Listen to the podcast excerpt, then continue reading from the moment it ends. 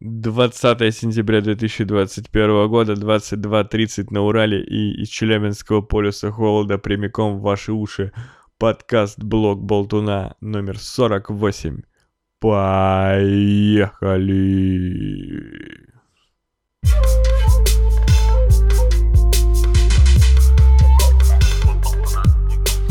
Блок Болтуна на блоке. Поболтаем вместе. Блок Болтуна на блоке. Обсудим все самое интересное. Блок Болтуна. Блок Болтуна. Б-б-б-блок Болтуна. Подпишись на канал. Блок Болтуна. Подпишись на канал. Я люблю тебя до слез, каждый раз, как в первый раз. На самом деле это не о любви совсем, а о начале каждого блога Болтуна. Я на это почти каждый раз жалуюсь, но подкаст выходит по ходу раз в месяц, а то и реже. Поэтому можно легко повторяться, ведь вы уже ни хрена не помните, что было в прошлом выпуске. Так вот, каждый раз, когда я сажусь записывать подкаст, это сейчас будет телега вообще не о волнении моем, там, и как я люблю загонять, что я не знаю, что сказать, и у меня там боязнь микрофона, такого уже нет. Есть другая тема. Я постоянно не знаю, как у меня был настроен звук. То есть я включаю, э, у меня есть специальный плагин для моего микрофона, где устанавливается громкость, э, чувствительность микрофона, которая, собственно, громкостью является там усиление так называемое. И когда я его выставляю, оно было выкручено там для Дискорда. Дискорд режет э, э, громкость, все режет, поэтому там на максимум все выкручено. И когда я выставляю громкость, я всегда не знаю, какую выставить, не помню, какая была, не помню, как именно далеко я сидел от микрофона, и у меня постоянно проблема, ну, какой-то внутренний, э, возможно, такой легкий перфекционизм к качеству контента в том плане, что я слушаю старые выпуски свои и какой ну, рандомно иногда, то есть могу там пятый, шестой выпуск включить, могу там двадцать второй включить, просто послушать немного там, сколько мне будет интересно. И слушая старые выпуски, я как будто в них всегда звучу лучше. А, я какой-нибудь там шестой выпуск запускаю и думаю, вот у меня сочный голос, прекрасный подкастерский, прям вот такой, знаете, вопрос не в качестве моего голоса, я, может быть, и, ну, у меня не самая лучшая дикция на свете, я когда-то мечтал стать радиоведущим, но на самом деле, слушая радио и как там говорят люди, мне, по крайней мере, надо долго довольно речь ставить, чтобы быть радиоведущим. Как минимум у меня есть, ну, всякие вот шипящие звуки, такие как в, ну, у обычного человека нормальные, а, но недостойные, не совсем не подходящие радиоведущему. И я забыл мысль, которую хотел сказать. Здравствуйте, дорогие мои слушатели. А, я хотел сказать, что а, постоянно мне кажется, что я звучу лучше в тех подкастах, как-то вот звук там как будто громче, насыщеннее, прям мой голос заполняет все пространство. В последних подкастах я звучу как будто не так. Я знаю, что это, возможно, ну, такое обманка моего мозга, и идеальный звук не найти, но я вот вступление, которое вы слышали, записывал, наверное, раз 10, постоянно подкручивая громкость микрофона, чтобы услышать тот самый ламповый звук, и в итоге я остановился на чем-то, все равно будет наложена компрессия, все равно будет наложена нормализация э, громкости всего этого дела, и я уже постфактум смогу увеличить громкость своей дорожки. Э, конечно, шакалить эту громкость нельзя, но пару десятых децибела добавить можно, и я уже по постфактум определюсь, но это мешает очень начать, потому что ты такой, блин, я просто представляю, там, если ты какой-нибудь стример, например, и стримишь каждый день, или там хотя бы несколько раз в неделю, у тебя наверняка какие-то пресеты, все это сохранено, и если там э, программы не глючат, как они иногда это делают, ты просто сел, запустил, ты точно знаешь, там, как у тебя стоечка для микрофона обычно стоит, ты как минимум можешь посмотреть, сравнить с картинкой. То есть так ли это выглядит, так ли ты сейчас выглядишь на своем стриме, как выглядел на прошлом, и, соответственно, микрофон выровнять так, как он стоит обычно. А мне сравнивать не с чем, потому что это все на слух воспринимать и сравнивать, это все вкусовщина. К тому же я могу сравнить, с, э, я сравниваю а, звук во время записи непосредственно с э, итоговой э, версией подкаста, которая пройдет некоторую несложную совсем постобработку. Короче, я как всегда загоняюсь, а вы, как всегда, долго ждали подкасты, и нужно признать, наверное, что мое шоу превратилось в ежемесячное. Это идеальный формат.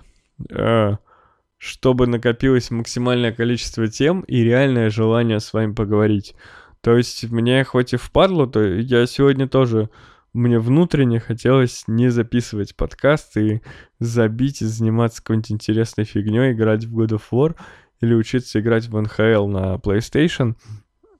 Но уже э, желание просто записать контент и что-то вам рассказать, плюс накидали комментов, оно вот уже пересилило желание заниматься любой другой фигней, хоть и физически э, подкаст писать немного сложно, но я уже рассказывал, мне придется, если вы будете два часа расслабляться и слушать э, мой голос в хорошем качестве, а я буду два часа говорить и напрягать голосовые связки после рабочего дня. Однако, вот когда я не говорил с вами месяц, а получается даже и больше, мне уже хочется по-настоящему поговорить, и уже сложнее даже перед самим собой забить на это и заняться чем-то другим. Поэтому пока ежемесячный будет подкаст у нас, я постараюсь до выхода следующей части все-таки записать вам let's play какой-нибудь. Наверное, мы поиграем э, все-таки в первый Little Nightmare.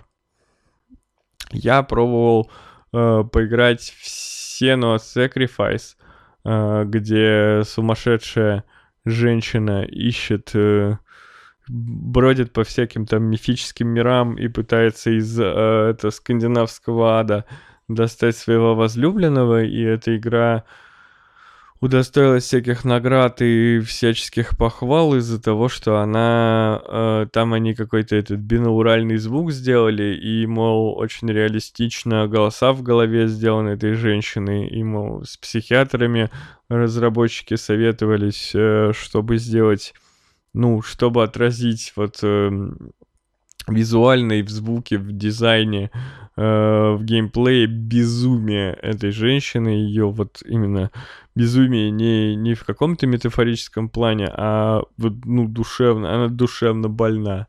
И вот это...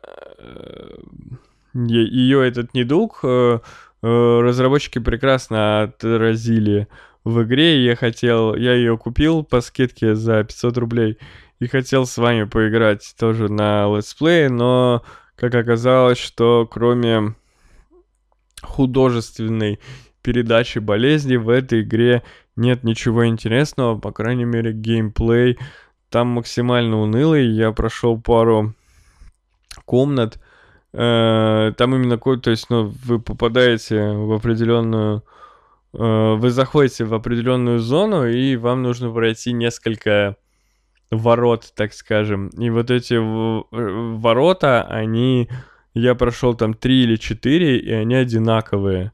То есть там вы заходите, видите на воротах какой-то знак, его нужно найти в окружении. То есть вот там какая-то буква R там скандинавская, ну, похожая на английскую R надо найти, что там тень от каких-то палок отбрасывает эту букву R и ее поймать в свой э, прицел, так скажем, ну, в свое зрение. И тогда там она на двери откроется. И мало того, что эта загадка, ну, э, этот геймплейный элемент сам по себе не очень интересный, я ненавижу особо ничего искать, а это еще и очень сложно. Это нужно пространственное воображение, о котором я Э, довольно сильно обделен.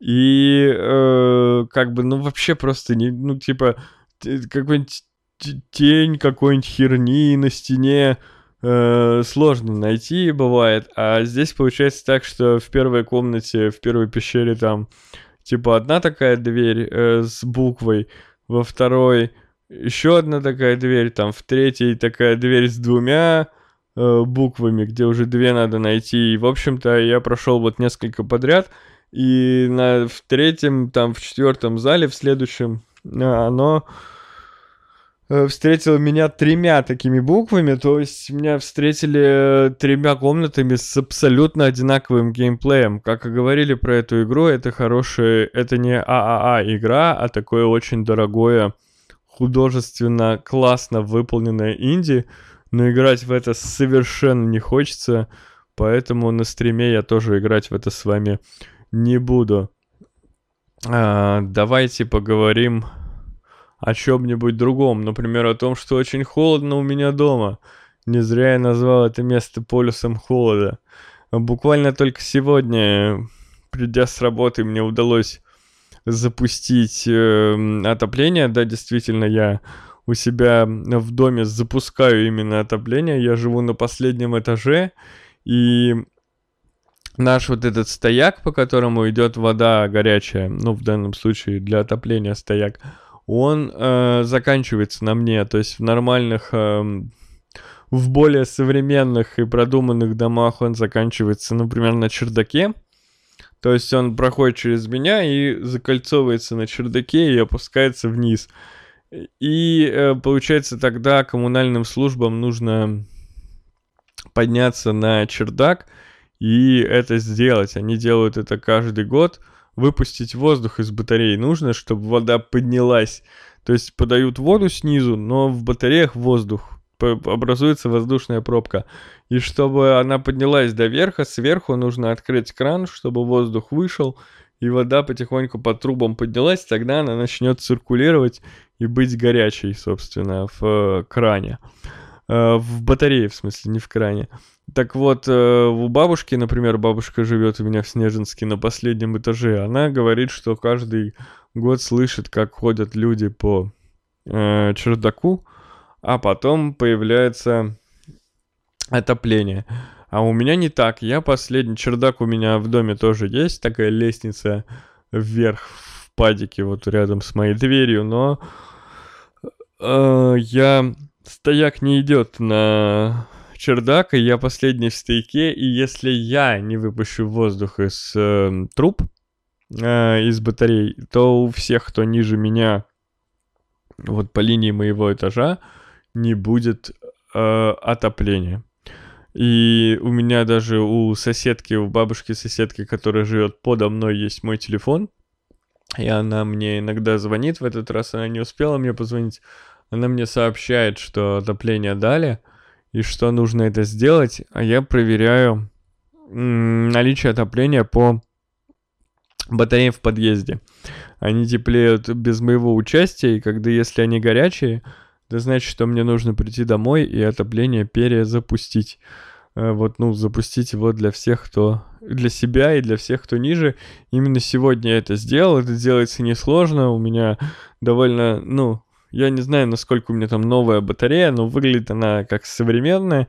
И на ней, в общем, есть э, вентиль, который откручиваешь, и оттуда тонкой струйкой сначала хреначит воздух, а потом, э, когда начинает идти вода, она очень быстро горячеет, э, и уже все идет там через э, через 10 минут идет довольно горячая. За 10 минут успевает пол ведра налиться. Вот я пол ведра воды из батареи вылил, теперь тепло. До этого времени было неделю почти очень холодно. Прямо, то есть вот сегодня, ну, после выходных коллеги рассказывали, кто-то рассказывал из коллег, что в выходные дома сидел в куртке.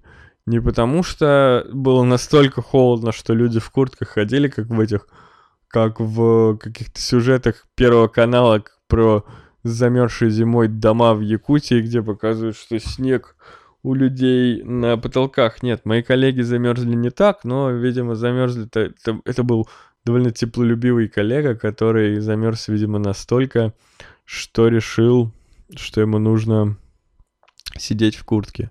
А, меня все это время спасал кондиционер, который работал практически круглосуточно на обогрев. И э, по кондиционеру... Блин, я, я буду зевать, ребята. Я даже не буду вырезать зевки свои смачные. Надеюсь, вы слушаете меня перед сном, не слушайте меня за рулем ни в коем случае. Э, и, может быть, вам поможет это уснуть. Главное, запомните, где вы остановились. Э, так вот, выходя, например, на кухню, я ощущал, насколько на кухне ощутимо холоднее, чем в комнате без кондици... Э, с кондиционером. То есть кондиционер э, спас меня еще и э, в такой момент, причем я мне меня Виталик предупреждал, что можно еще кондером пользоваться, собственно, в э, целях отопления.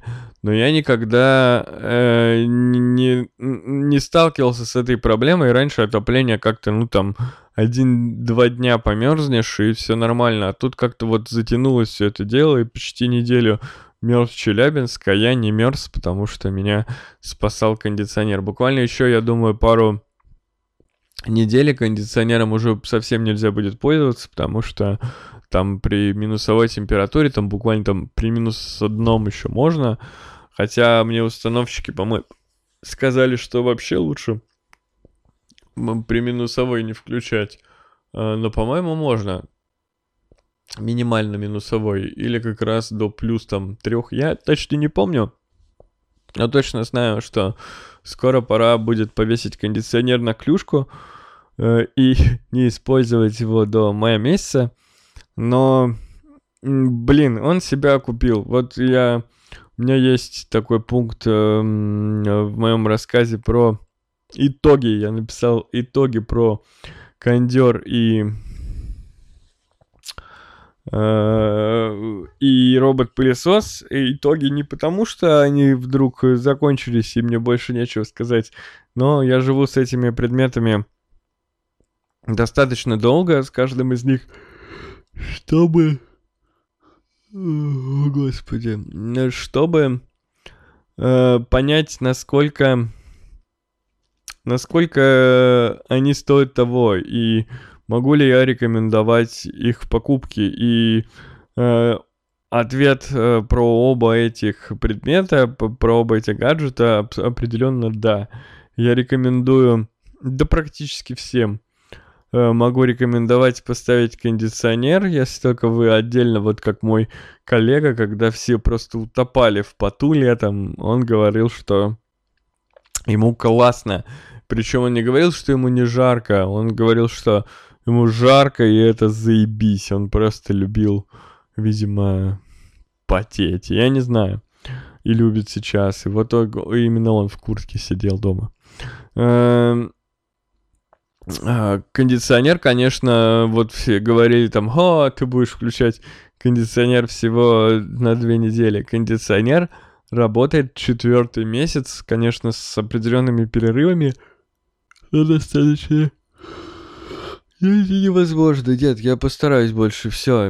Я буду дальше, не будет дальше зевков стопудово. Эм...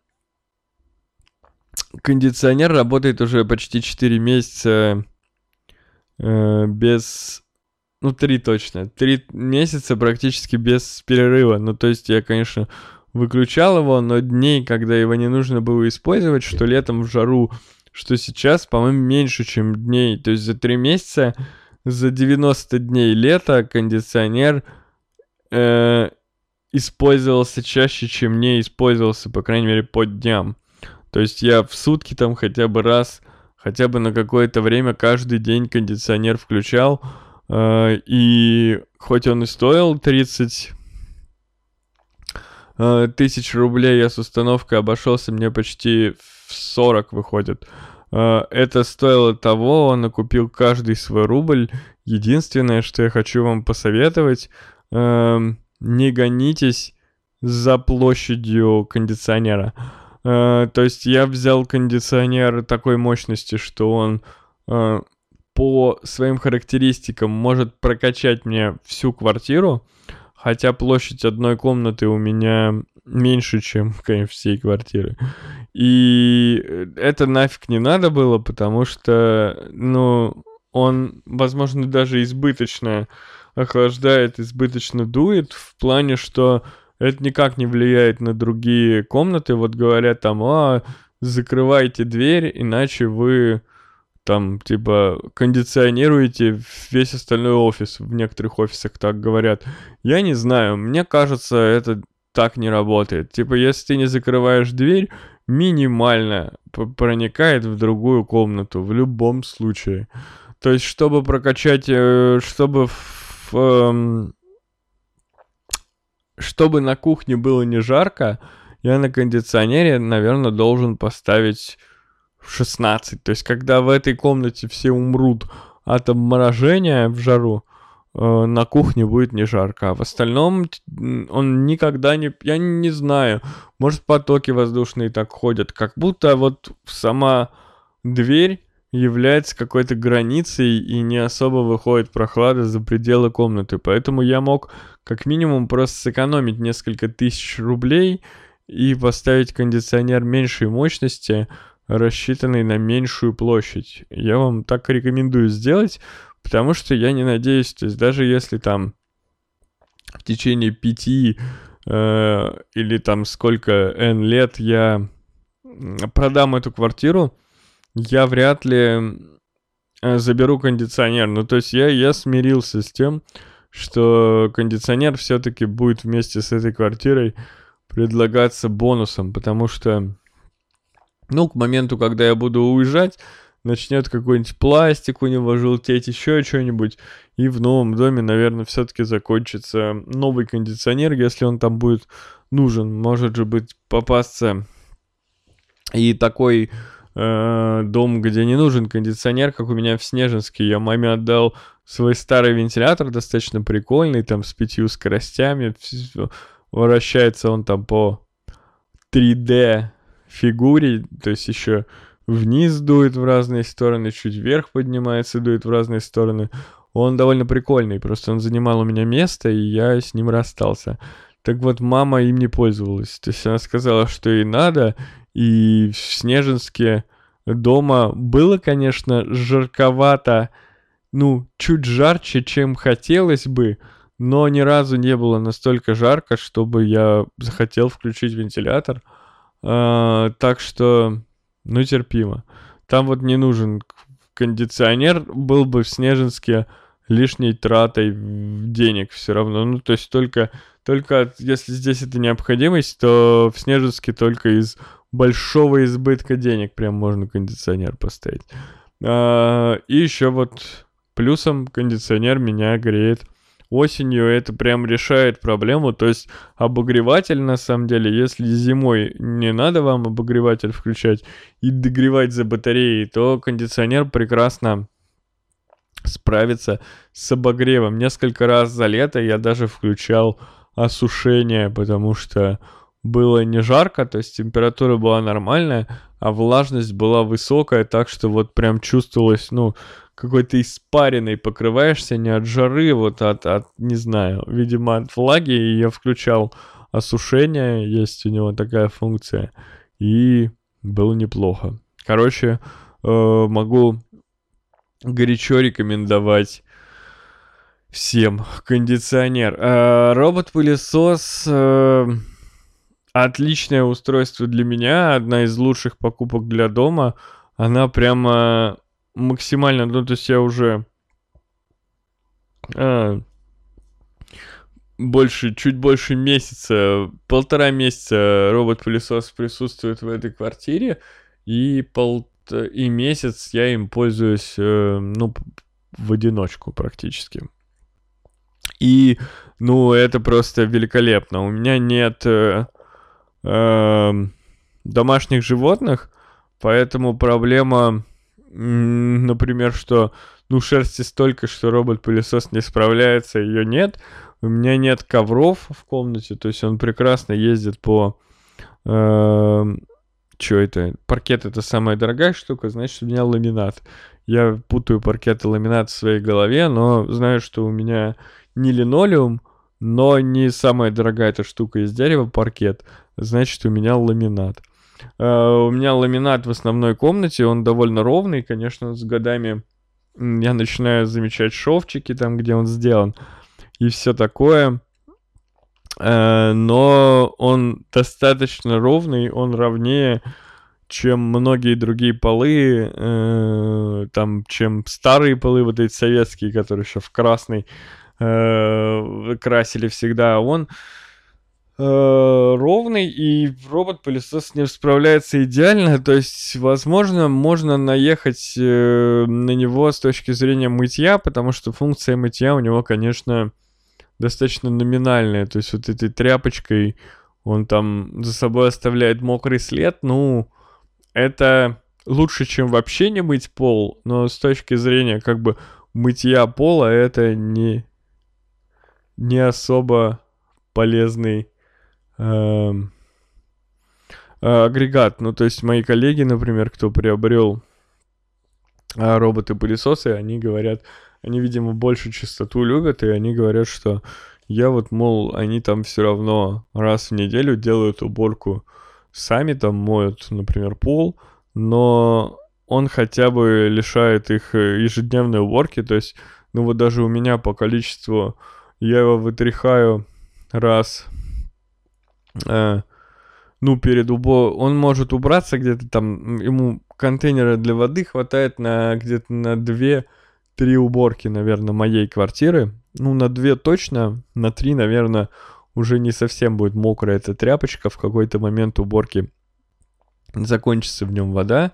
И поэтому я перезаряжаю его, но он убирается у меня обычно два раза в неделю, иногда один. И я перезаряжаю его вот, ну, где-то перед, перед каждым днем уборки. У меня нет... Э, я не придумал, поскольку я могу остаться дома, могу не остаться, я не придумал э, автоматическое расписание уборки, и мне проще просто... Я уезжаю на работу, и еще в такси, пока еду, я запускаю робота. Сегодня, кстати, не получилось, потому что вчера я его чистил, и я его точно оставил включенным на зарядке, и он не запустился. Э, он выключился почему-то. То есть я, не, конечно, я на него не смотрел, не проверял, а приехал на работу и запускаю приложение Xiaomi, а мне говорят там, робот не в сети, запустить его нельзя. Пришел, он стоит на зарядке, выключенный. То есть у него, как будто я его выключил с кнопки, я его включил обратно, он вроде соединился, завтра запущу уборку. Сегодня было обидно. Я сижу на работе и думаю, блин, вот он бы сейчас убрался, а получается, я приду, будет подкаст, я не захочу ждать, э, пока пишется, э, пока убирается робот, он довольно шумный, не, не особо приятно. Когда он при тебе убирается, лишний раз думаешь, да, типа, через, ну, выходной, например, думаешь, да ладно, типа, сегодня пусть не убирается, я пойду на работу в понедельник, вот тогда пусть без меня тут и пожужжит. Э, и эм,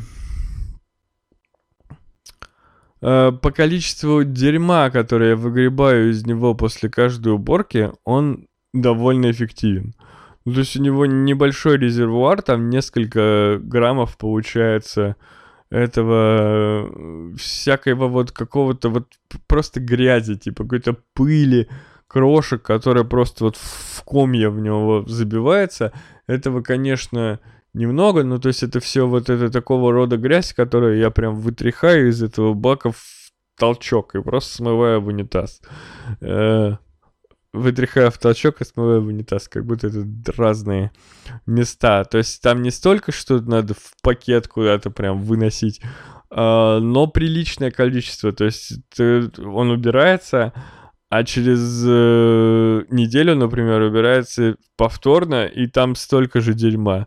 И ты думаешь, хм, ну то есть если бы он не проехал, значит это дерьмо все на полу остается. Э, иногда даже кажется, что он откуда-то, значит, что он его генерирует. То есть такой, да не может быть, не может быть такой клок пыли, где ты его собрал-то? Все же чисто было, а откуда-то все-таки собирает и есть, короче, в этом прикол. А, по качеству уборки я вот еще раз говорю, что ну если вы педантичный человек э, в уборке, а мне это не э, как знают слушатели моего подкаста, я не такой человек, то есть у меня до этого были проблемы с мытьем полов, потому что ну мне просто мне пофиг.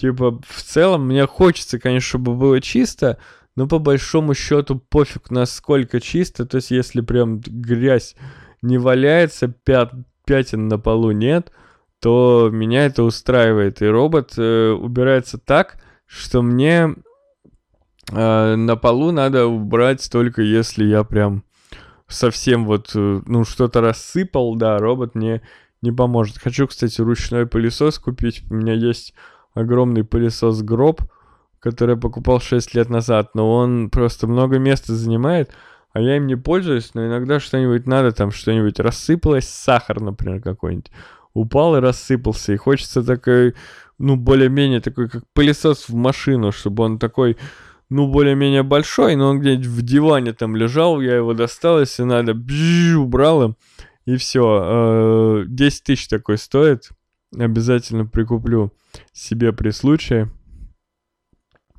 Так что мне робот-пылесос максимально вкатывает, хотя вот мой друг на него жаловался, что он, конечно, э, поскольку себя бережет, этот робот-пылесос, он э, может застрять в самых неожиданных местах, потому что он не очень будет стараться из них выбраться, потому что, видимо, ну, мне кажется, ему бы хватило мощности рвануться откуда-нибудь, знаете, если он там застрял за порожек, ты думаешь, ну, чуть-чуть поднажми, и ты бы выехал оттуда. Но он этого не делает, потому что, э, видимо, ну, программа так настроена, чтобы он, он же не обладает искусственным интеллектом, чтобы точно оценить, в чем он застрял.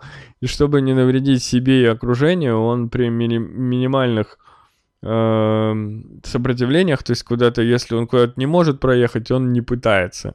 Он не под, будет двигать там бутылку, чтобы проехать, он в нее пару раз упрется, если она после этого не исчезнет, там не упадет, э, то он и не поедет туда. И поэтому он, например, у меня вот двойная дверь входная, э, первая со стороны квартиры, она такая старая советская, ну вот прям, правда, старая советская красная дверь. Она довольно плотная, она хорошо от звука из подъезда защищает. И, э, ну, вторая железная, нормальная, обычно новая, ну, соврем... более современная. И получается, что если вот вторую дверь со стороны квартиры не закрыть, то робот наедет на... Э, на порожек и застрянет там. Он больше не уедет оттуда. И вот моего друга это возмутило, что он стоит... Чё же вот он, типа, нафиг он нужен? Он стоит 25 тысяч, и типа такой вот он тупой, плохо убирает. Но я склоняюсь к тому, что... Ну, я тоже не видел, но я допускаю, что это вот пылесос за 5 тысяч, он совсем будет, знаете, путаться. Там ему стул поставишь, и он будет бесконечно вокруг ножек ездить, потому что ну, он оценивает там одной камерой, и у него с точки зрения камеры ничего не меняется. Он поворачивается возле ножки и видит такую же ножку, он путается. Он не понимает, куда ему поворачивать, и поворачивает всегда в одно и то же место и ездит по кругу вокруг ножек. Вот э, дешевый по-настоящему не стоящий э, усилий э, и средств пылесос, он вот так себя будет вести. А мой, ну, я думаю, что все-таки он достаточно умный. У меня маленькая квартира, и сложная от этого... Ну, тут все, тут стол всякий, э, разные комнаты, он все это проезжает, все это делает прекрасный девайс, и мне не приходится делать ничего. С тех пор, как я понял, э, ну, мне нужно его чистить, чистить его довольно... Э, ну, чтобы основательно его почистить, нужно, наверное, минут 30. И вот 30 минут тратишь, и он чистый, новый и замечательный. Эм, что еще? Э, я добавил в него средства для мытья пола, и он стал мыть пол, наверное, знаете, процентов на 50 эффективнее, чем он это делал, и ты еще приходишь э, домой и пахнет, ну вот этот э, средство для мытья пола, оно с каким-то запахом, и им пахнет э, э, пол, и еще эффективнее все оттирается. И, в общем-то, если прям хочется супер чисто, чтобы было всегда, можно каждый день, если не лень перезаряжать этот водный контейнер и вытряхивать пыль, можно запускать пылесос каждый день.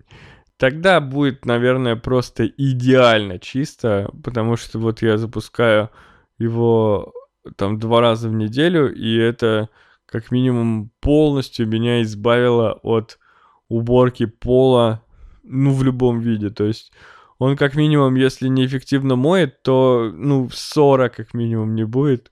То есть пылесосит в качестве пылесоса, он работает супер идеально. С точки зрения там мытья пола, ну, спорно, но мне достаточно. Правда, вот за месяц я так посматриваю, что пол в коридоре, например, все-таки я, наверное, когда-нибудь там тряпочкой пройдусь, потому что это, ну, совсем там две минуты времени. И хочется, потому что, ну, неэффективно там видно, где все-таки чуть-чуть, где поднатоптано э, ботинками, например. То есть там не то, что следы, но видно, что если там потереть как бы нормально руками тряпкой, то будет почище. Может быть, я это сделаю. Э, и сейчас я наконец-то открою темы выпуска, потому что э, потому что я рассказывал вам это все по памяти. Знаете, перед э, этим подкастом сегодня я э, прочитал интересную статью.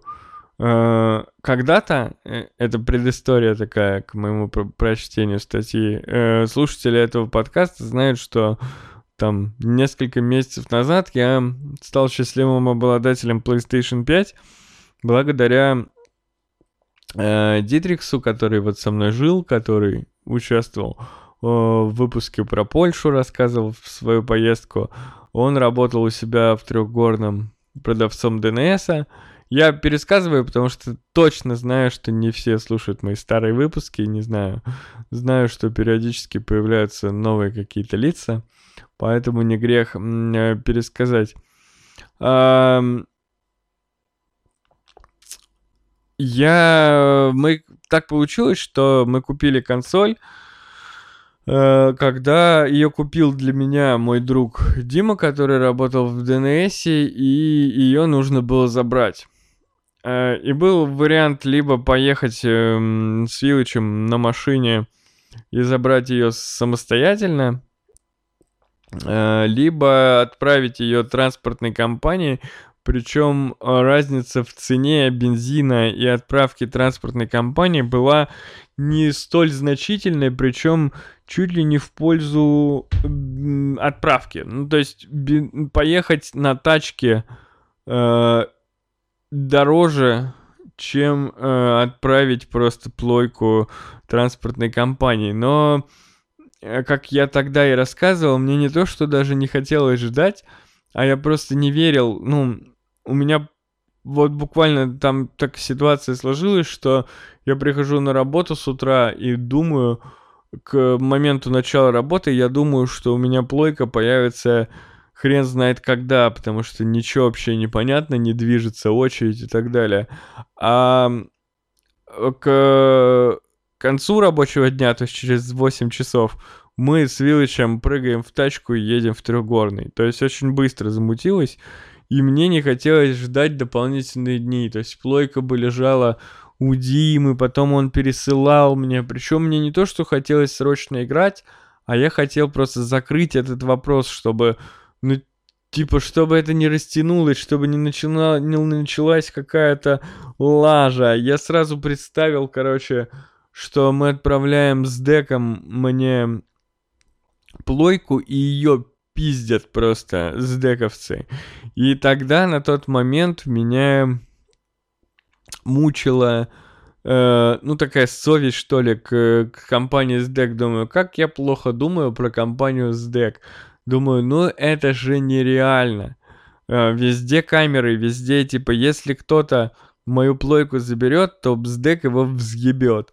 Ну, если это сотрудник СДЭКа, он найдет его и просто и покарает максимально и все такое. Но я не хотел даже э, как бы провоцировать как-то эту ситуацию, я подумал, что самый надежный способ, если мы вот лично прям с Вилычем прям приедем, трехгорный закрытый город, попасть в него нельзя, поэтому мы подъедем к КПП трехгорному, и Дима нам вынесет плойку и вот в руки ее отдаст.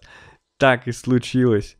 Э, к чему я это все рассказываю? Я буквально сегодня, прямо перед подкастом, прочитал замечательную новость о том, что у чувака спиздили Xbox One X, когда он пересылал его сам себе из одного города там в Питер, компании деловые линии.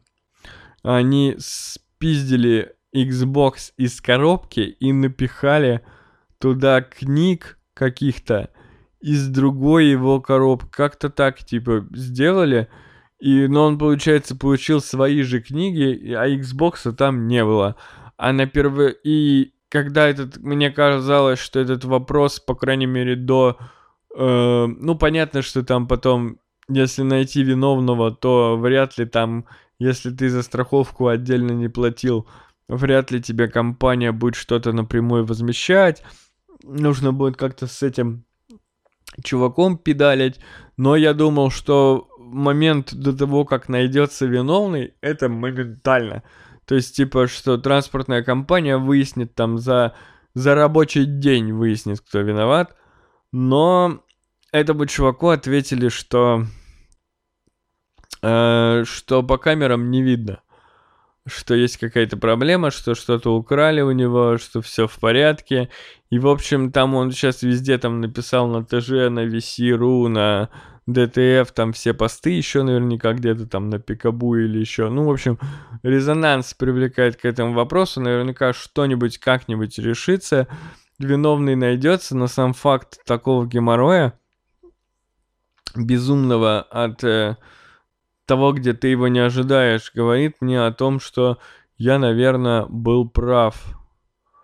Э, действительно, было грамотное решение. Не, то есть, эта мысль не была беспочвенной про то, что просто спиздят э, консоль. Меня даже не интересовал на тот момент э, вопрос, что мне деньги вернут. Я подумал, ну вернет он мне деньги, а консоль-то как? Типа, консоль ценнее денег, тех, сколько она стоила, тем более я один из тех счастливчиков, кому удалось абсолютно по розничной цене ухватить приставку. Единственное, что еще до повышения э, цен Sony, единственное, что я взял дисковую версию, а хотел Digital. Э, поэтому будьте аккуратны с транспортными компаниями. Там чувак написал, что он сделал несколько ошибок непосредственно, что он сразу расписался за посылки, что не открывал их при курьере. Обещал сделать, собрал. Но мало вроде зеваю. Э, разрешите мне это не вырезать. Э, и не открывал их при курьере, и это главная ошибка. И он знает это, и он это признает. Но, черт возьми, часто ли мы... Ну, типа, я же тоже так делаю. Я, конечно, теперь, если буду что-то особо ценное э, пересылать, я после этой истории особенно точно буду проверять, но тем не менее, я, наверное, неоднократно получал посылки и расписывался за них до получения, э, ну, до того, как я все проверю, и вполне это нормальная реальная ситуация. И так вполне могло быть. Так что аккуратно, ребята, э, пользуйтесь транспортными компаниями и по возможности не пересылайте ничего ценного особо с их помощью. Или еще делайте так, чтобы непонятно, что это было. То есть, когда мы обсуждали пересылку консоли из э, Трехгорного в Челябинск, мы говорили, что Диме нужно упаковать ее просто в другую какую-то коробку, как-то обмотать, замотать, э, запаковать, чтобы изначально было хотя бы непонятно, что это PlayStation. Я не знаю, в какой коробке, кстати, можно коммент написать, спросить ради интереса, как чувак пересылал и заявлял ли он, что это э, Xbox его, но, вероятно, об этом как-то узнали. И захотели его спиздить. Это очень грустно. А теперь я расскажу вам про Алису. Нет, это не моя новая женщина, хотя можно так сказать. Я наконец-то исполнил свой давний э, план, свою давнюю хотелку.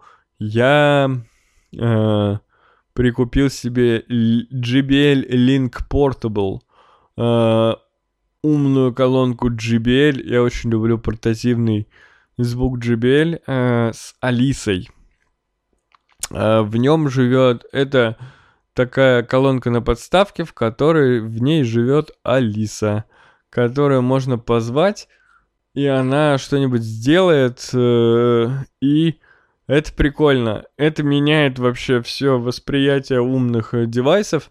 Теперь мне еще из умного у меня телевизор, Э, я купил умный выключатель, мы его поставили, соответственно, сейчас можно голосом, э, указав комнату, выключать свет в основном зале, ну, в комнате и на кухне, потому что у меня сдвоенный выключатель от этих двух помещений, и, ну, он как бы на одной панельке две сенсорные кнопки, которые можно подключить, э, ну, он по Wi-Fi цепляется к э, домашней сетке, и Алиса тоже может управлять этим выключателем. Алиса может управлять светодиодной лентой, про которую я вам дальше расскажу.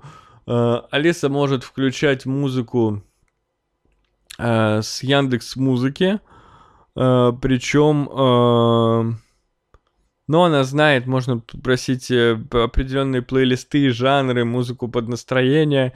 Эм, она знает исполнителей, а можно всегда спросить, что играет, она может всякие плейлисты дня ставить, можно даже лайкать музыку, от чего будут настраиваться э, рекомендации. То есть, например, мы дошли с Яндекс Музыкой сейчас до того, что из моей, э, из плейлиста дня полностью исчезла зарубежная музыка, ну, потому что она мне действительно не очень интересна, и плейлист дня состоит у меня из каких-то милых гитарных песен Екатерины Яшниковой и всякого жесткого рэпа, типа, ну, такого уличного, типа ТГК, э, Честера Небро и подобного, подобных групп.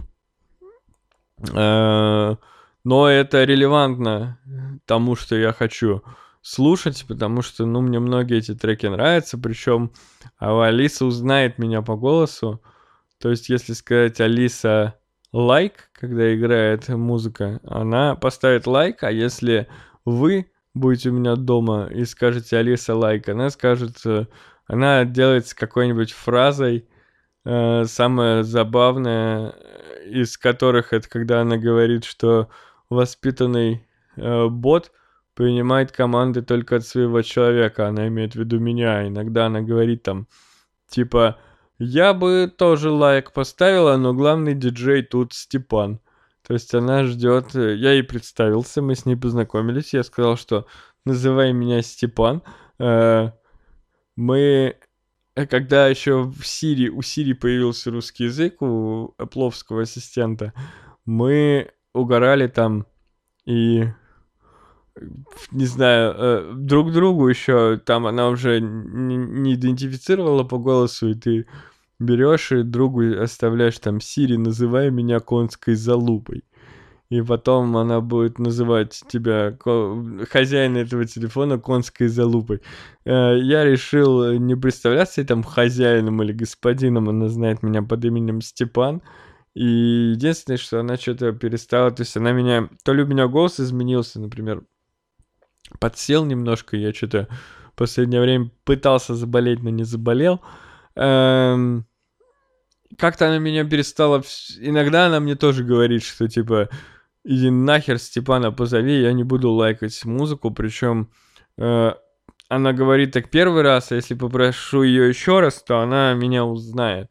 То есть у нее как-то срабатывание такое непонятное немножко. Я немного жалею, что я, короче, выбирал, есть точно такая же версия Link Music называется, но не портативная, я взял портативную, и немножечко пожалел, потому что я ее даже внутри квартиры никуда не ношу. Она стоит на тумбочке э, возле кровати на комоде.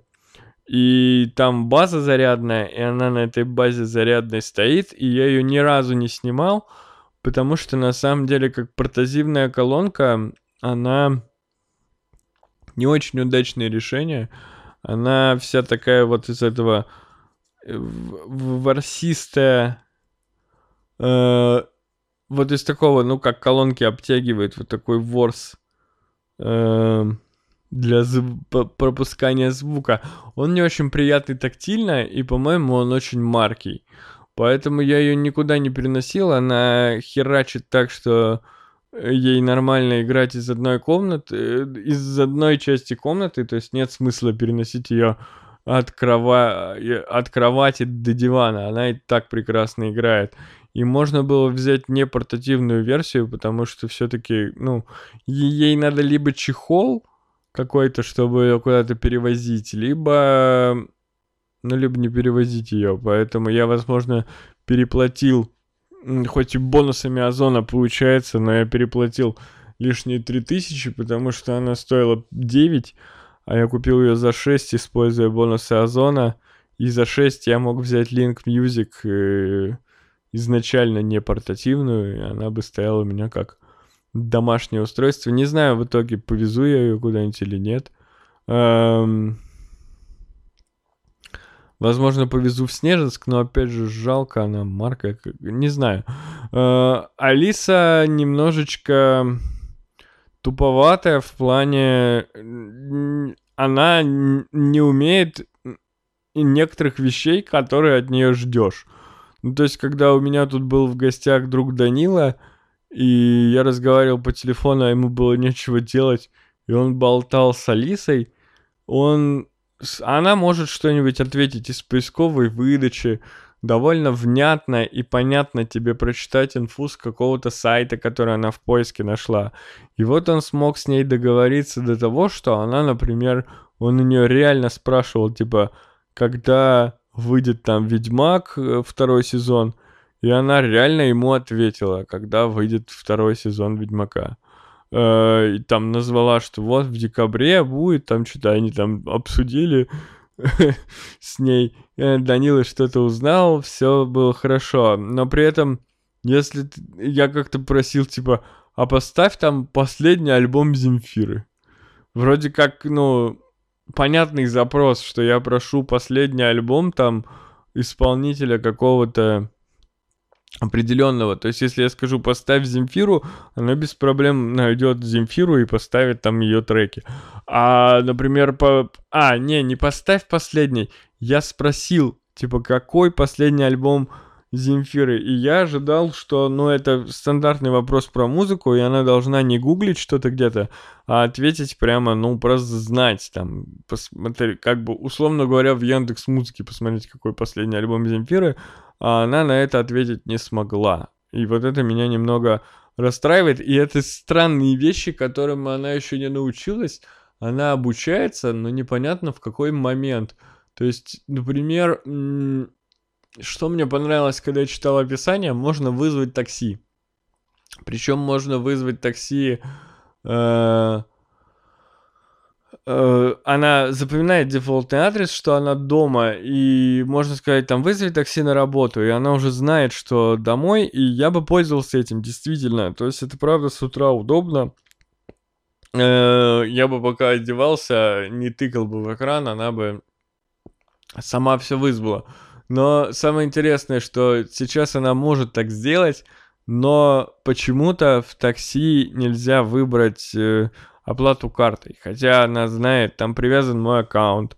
она знает, э, когда я лайкаю через Алису треки в Яндекс Музыке, они появляются как отлайканные, собственно, на сайте в приложении музыки. То есть она меня знает. Почему туда нельзя подвязать э, такси с оплатой по безналу и с привязанной моей картой? И, например, сказать, что вызвать такси по карте может только Степан, а не кто угодно. Ну, тут я понимаю, может быть какой-то секьюр э, денег, так скажем. Но тогда, ну, блин, секьюр лайков уже завезли, а секьюр денег нельзя, что ли, сделать, чтобы она говорила, типа, только за наличку, если вы не Степан. Э, и, ну, вот такие какие-то мелочи, но прикольно, и теперь хочется все э, хочется все умное. То есть я уже задумал, например, я хочу себе лава-лампу купить в качестве ночника, и я точно стопудово буду розетку Яндекса покупать. Это такой переходничок в одну розетку. Э, он там стоит порядка тысячи рублей. Я стопудово сразу в э, цену покупки лава-лампы заложу цену этого розеточки, чтобы сделать из этого умную лампу, то есть говорить, Алиса, включи ночник, и она будет мне включать лава-лампу. По-моему, это охренительно. И когда, ну, люстра у меня уже умная, я не скоро, наверное, заменю в ней 5 лампочек на умные, учитывая, что одна лампочка стоит вот, там порядка 900 рублей у Яндекса. Но вот заменить у меня есть еще там две лампы, одна на столе, другая над э, кофемашиной.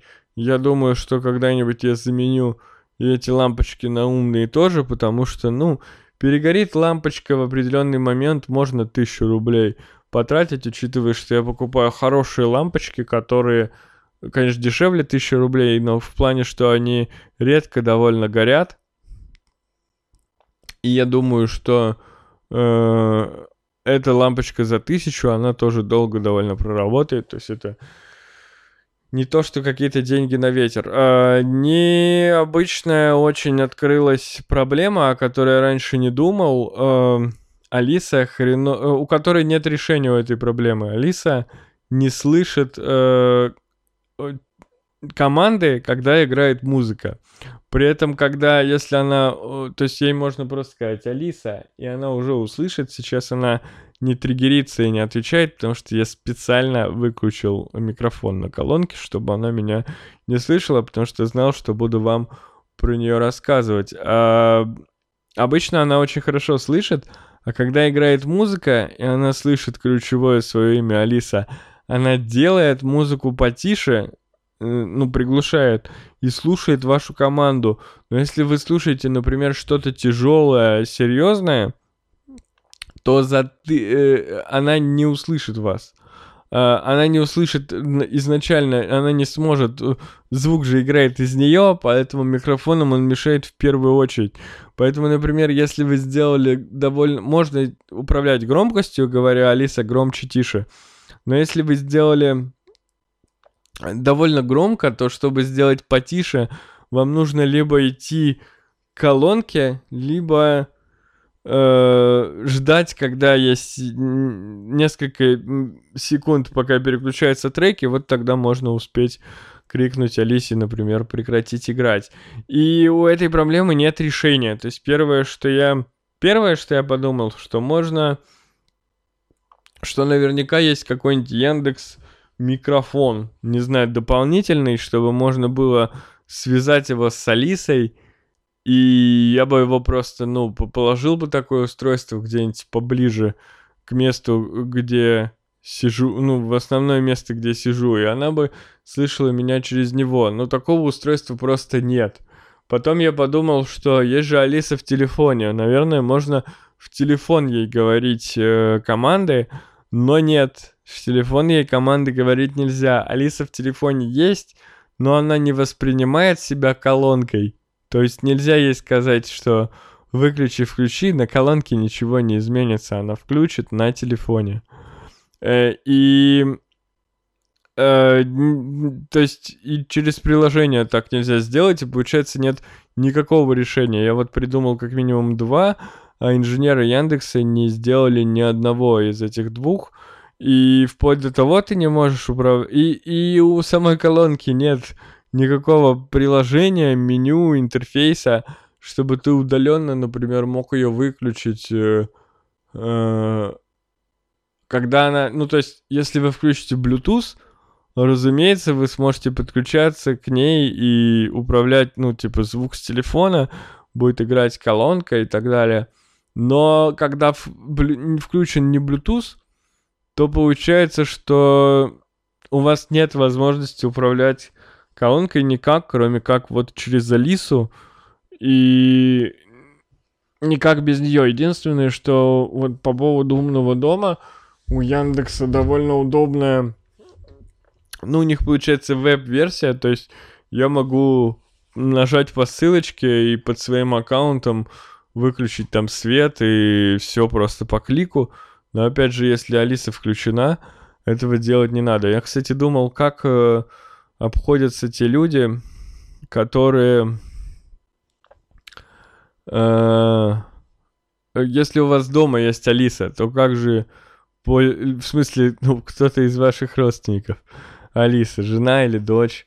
Э, э, как тогда пользоваться Алисой ассистентом, ведь она будет постоянно триггериться, если вы зовете дочь Алисы иди кушать, то у вас уже слушает колонка. Добрый день. Оказалось, что можно выбрать, но можно выбрать не любое имя. Вы можете выбрать, будет ли она откликаться на имя Алиса или на ключевое слово Яндекс. Э, только такие есть варианты, но у меня нет близких людей, и даже знакомых в реале людей с именем Алисы. Поэтому у меня такой проблемы нет. А штука классная. Всем рекомендую. Правда, можете упасть, э, попасть в ловушку, когда теперь хочется все смарт. Теперь реально, теперь при покупке э, чайника, я не знаю, я бы переплатил, наверное, там тысячу рублей, э, чтобы э, он был там с каким-нибудь Wi-Fi, хотя нафиг бы он нужен был, но это прикольно. Вообще список хотелок нифига не уменьшается, а только всегда увеличивается, благо он увеличивается на какие-то... Он постоянно добавляются новые девайсы какие-то, и в основном я хочу, конечно, девайсы конкретные. В смысле, там вот там пылесос э, ручной, такое, что там еще эм, но эти все предметы, их много, но каждый из них в районе 10 тысяч э, рублей, что в принципе не очень много, но опять же бывают совсем бессмысленные хотелки, которые все равно есть. Например, я вот подумал перед тем, как э, записывать подкаст, я же все равно размышляю о том, что я буду вам рассказывать. И Получается, э, я подумал про игровые вот эти записи игровых сессий, и на самом деле мне не очень удобно разговаривать в микрофон, который сейчас перед моим лицом во время игры. И не очень удобно там с наушниками связывать PlayStation и микрофон, чтобы себя слышать, э, потому что когда себя не слышишь, невозможно. Ну, то есть, если я буду в наушниках, я не буду нормально себя слышать, тогда я не смогу нормально вам говорить. А, чтобы пустить одновременно себя и зв- звук консоли себе в наушнике, это довольно... Ну, я решил этот вопрос, но это не самый простой, не тривиальный был вопрос, так скажем, технически. Не самый. Я потратил энное количество времени, чтобы придумать, как реализовать такую схему звука. И я подумал, мне ведь нужны геймерские гарнитуры с микрофоном, с удобными наушниками, чтобы все сразу... И что вы думаете? Я выбирал... Э, полчаса я выбирал эту геймерскую гарнитуру и в итоге выбрал... Э, решение от HyperX за 8000 рублей. Теперь хочу вот эту штуку, чтобы якобы я себе говорю, ну тогда я точно буду записывать let's play, хотя я могу и без нее записывать. И вот так постоянно, типа, постоянно растет э, количество желаемого, не, не, не, не уменьшается я понял, что у меня написано в шоу-нотах, у меня написано бесконечные. Это бесконечные хотелки имелось в виду. Эм, что еще вам я могу сказать? Эм, я подежурил на работе впервые. У нас есть дежурство. Э, это такое время, то есть неделя делится на две части с, понед... с воскресенья по четверг и с четверга по субботу. Э, ну, по воск... то есть я начинал дежурить в четверг, то есть я дежурил четверг, пятницу, субботу, четверг, пятницу и субботу, то есть два рабочих и один выходной день. И, соответственно, следующий дежурный э, дежурит немного больше, но у него тоже один выходной. Э, выходной оплачивается по фиксированной ставке. То есть всегда дежурный выходной получает, независимо от количества работы, получаешь определенное количество денег. И говорят, что по-разному. То есть иногда были такие дежурства, когда, например, э, подключений было столько, что подключений было столько, что э, весь день, всю субботу работали мои коллеги, и это того не стоило, то есть суммы, которые за это платят, по их мнению. Но мне повезло, у меня было довольно легкое дежурство, э, причем во второй день в пятницу мы пошли бухать с моим коллегой и моим непосредственным руководителем. Э, и, конечно, все знали, что я дежурный. Руководитель сам помог мне выяснить у монтажников, что монтажей вечером не будет, что я смогу нормально отдохнуть. И говорит, ну погнали, типа, а он сам дежурит очень давно. Ему, в принципе, с телефона что-то порешать, сделать. Э, ему это не вопрос вообще, там все до автоматизма доведено, и поэтому мы пошли пить. Э, было нормально, душевно посидели, дежурство прошло хорошо. На следующий день э, мои дорогие, уважаемые э, региональные монтажники, подключаторы дали мне поспать до 11, за что им большое спасибо.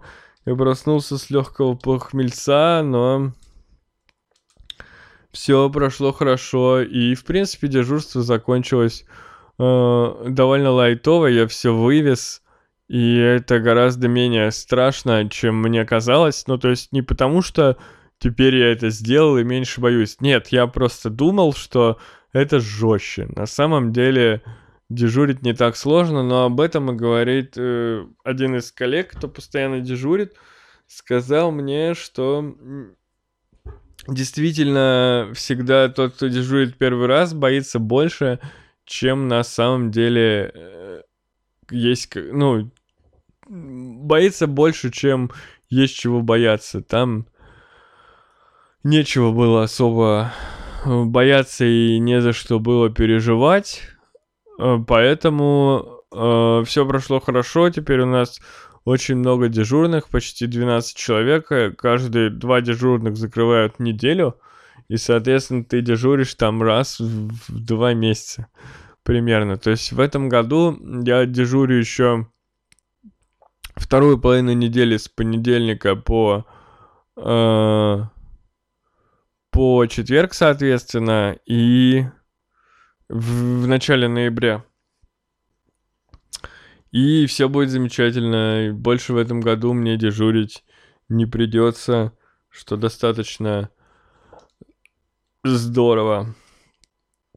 Э, по работе у меня вообще все замечательно э, в плане моего ощущения. То есть я занимаюсь поддержкой по-прежнему клиентов. У меня больше гораздо работы, э, ну, она напряженнее и чаще, меньше как бы свободного времени в рабочее время, чем было на другом проекте.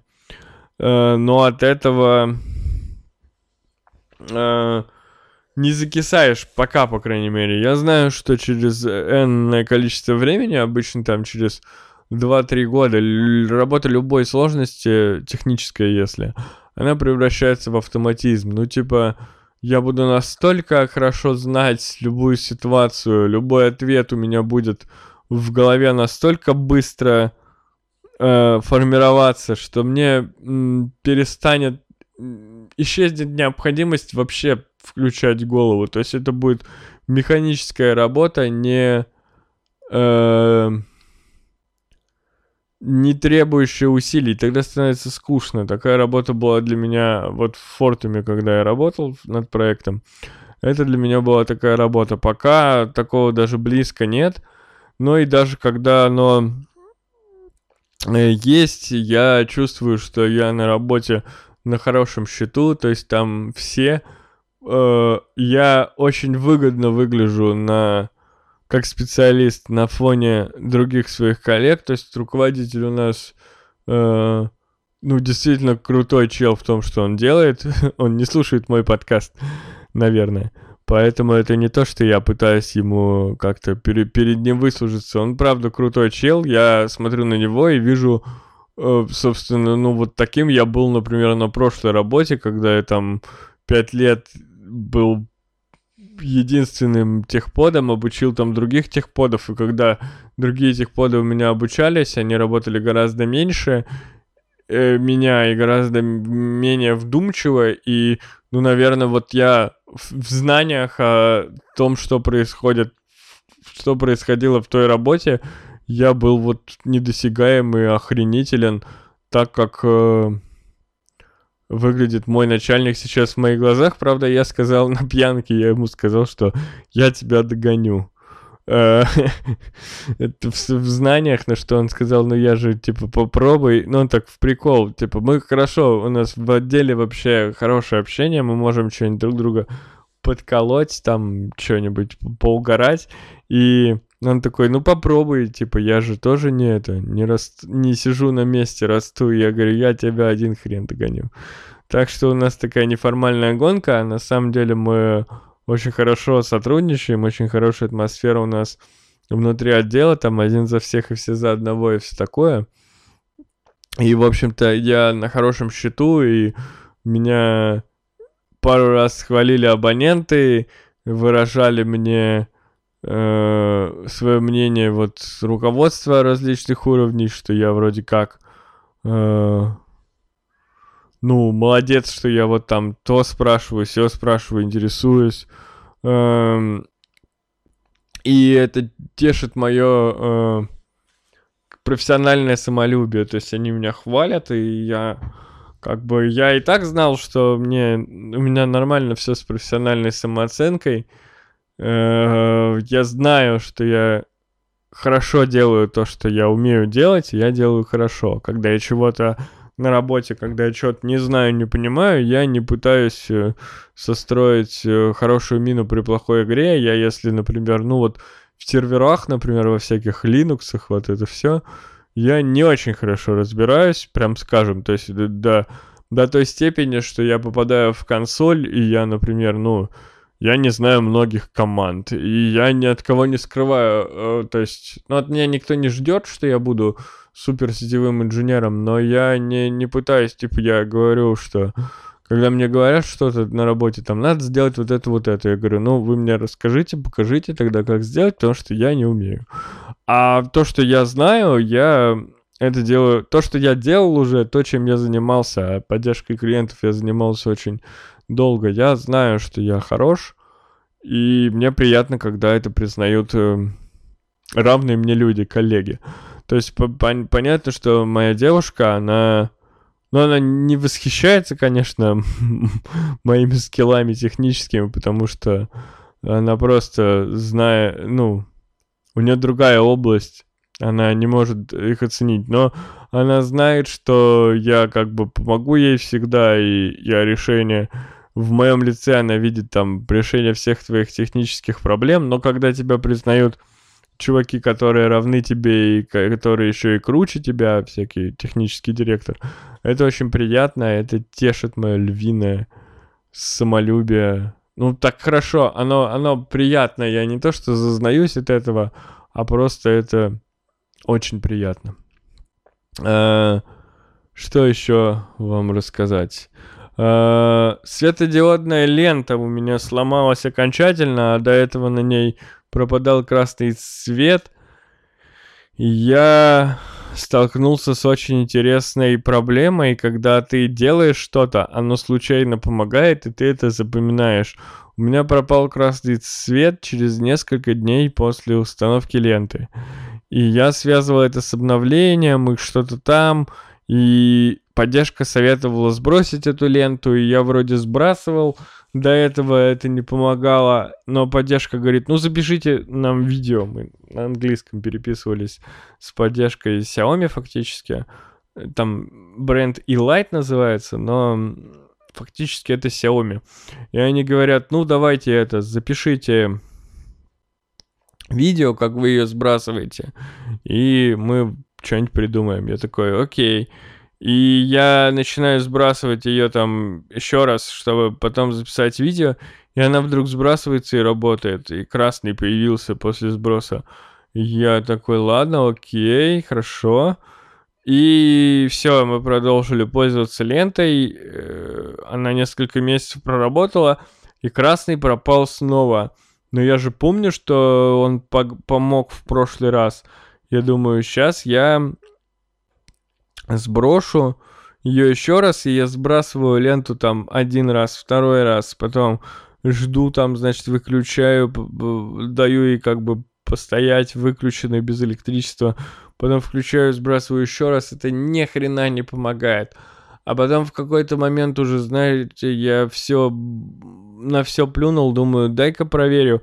И я просто вот так, э, э, там есть место, где лента переходит вот в блок питания, в свой провод, в розетку. И я вот чуть-чуть шевелю это место, и красный появляется. И я такой, типа, бля... И оказывается, что, ну, никакой сброс все это время не помогал, а просто, когда я первый раз сбрасывал ленту, я ее, видимо, шевельнул, и в какой-то момент вот во время сброса она заработала, и я подумал, что сброс помог. Но теперь оказалось, что... Э,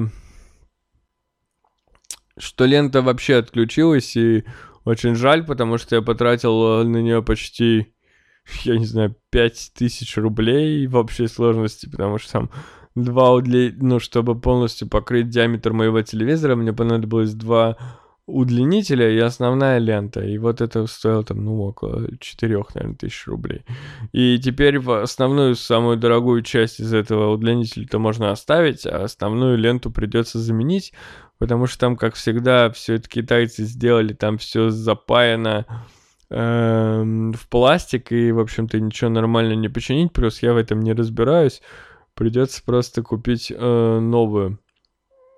Обидно, досадно, но ладно. Э, последнее, что хочу вам рассказать перед тем, как мы перейдем к комментам. Интересную мысль. Я вдруг понял, что у меня нет мнения по поводу определенных вопросов. Ну, то есть по поводу каких-то сложных вопросов я вроде как что-то знаю, э, какие-то факты. Ну, вот очень хороший пример, например, очень хороший пример, например, ага, коммунизм.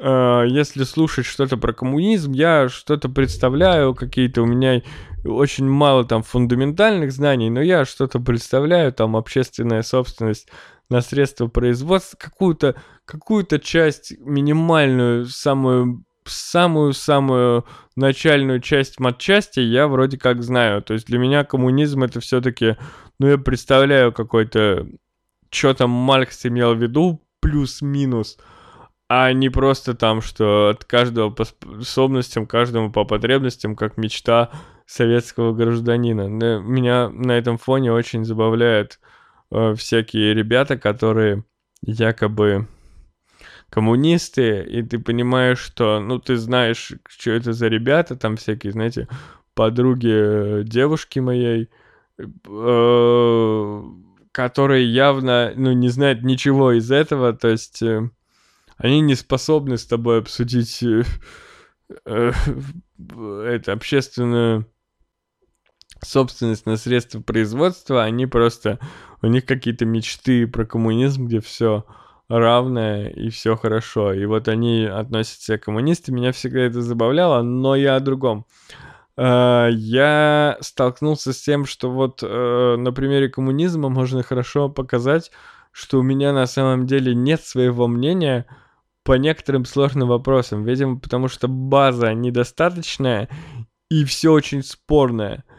Uh, я, например, слушаю, ну вот про коммунизм, если держаться примера, то я слушаю каких-нибудь сторонников коммунизма, и они говорят там, даже сталинизма, ты слушаешь там каких-нибудь современных либералов, и они рассказывают тебе, что Сталин ел детей на Соловках, уничтожали людей, давили, э, бревнами там, я не знаю, скармливали комарам и все такое, и ты, ну, это какой-то, это видос, там документалка, вот у Лядова что-то подобное выходило про Соловки, и ты вначале слушаешь, э, когда посмотришь просто Лядова, который явно как бы вкладывает анти, вот эту коммунистическую, антисталинскую либеральную идею, то есть у него фильм негативно настроен ко всему, он показывает какие все были скоты и уроды, там уничтожали людей. И ты смотришь и думаешь, э, ну я не проникаюсь этим прям, что мне становится больно за людей, но ты смотришь и думаешь, думаешь, да, пытали людей в лагере, в, в херово убили дофига людей, да, звучит все так показано, все ты как бы такой, да, плохие люди убивали людей э, очень плохо. А потом ты слушаешь каких-нибудь, э, ну там, я не знаю, насколько там они сталинисты, но каких-то людей, которые там более лояльно к Советскому Союзу относятся и, например, плохо относятся к этому блогеру и специально засирают его видео. И там говорят типа, а как убили столько людей, если вот в документах написано, что вот столько их было. А как вот вы представляете, говорят, что типа убили там такое количество народу, это получается там убивали по 10 человек там в, в, час. Это же невозможно, не может быть вот настолько зверства. Э, то есть там, ну, вам, вам приводят какие-то факты, и вы понимаете, что, ну да, херню вам загнали в другом э, видосе. И вот так, типа, я как... У меня не, не мнение по этому вопросу, а флюгер. Потому что я слушаю одну сторону, и там логичные аргументы какие-то. Я такой, м-м, ну да. И они, они все оперируют к чему-то. То есть они говорят, а Солженицын, грубо говоря, писал, что там херово. А другой человек говорит, да, Солженицын писал, но Солженицын это художественное все. А вот документ написано, что вот столько там выписано, впис... ну что это все, короче, неправда. И ты слушаешь одних, других, и все это логично. И получается, у тебя в голове в целом остается, ну, либо мнение, которое просто тебе ближе относительно человека, который его высказывает, или просто, ну, типа, я в целом-то понимаю, что, что Сталин как бы не, не герой человечества, например, если брать эту тему, и, наверное, все-таки там ел он детей или не ел, грубо говоря, это вопрос десятый, но, наверное, он там мало хорошего все 38-х года сделали, э, явно не столько было врагов народа, сколько их расстреляли и все такое. И, в общем-то, у меня ближе к негативному отношению к этому историческому периоду нашей Родины. Э, и поэтому я могу как-то выбрать, ну, типа, да, когда говорят, что Сталин хороший, я все-таки выберу ту сторону, где говорят, что Сталин нехороший.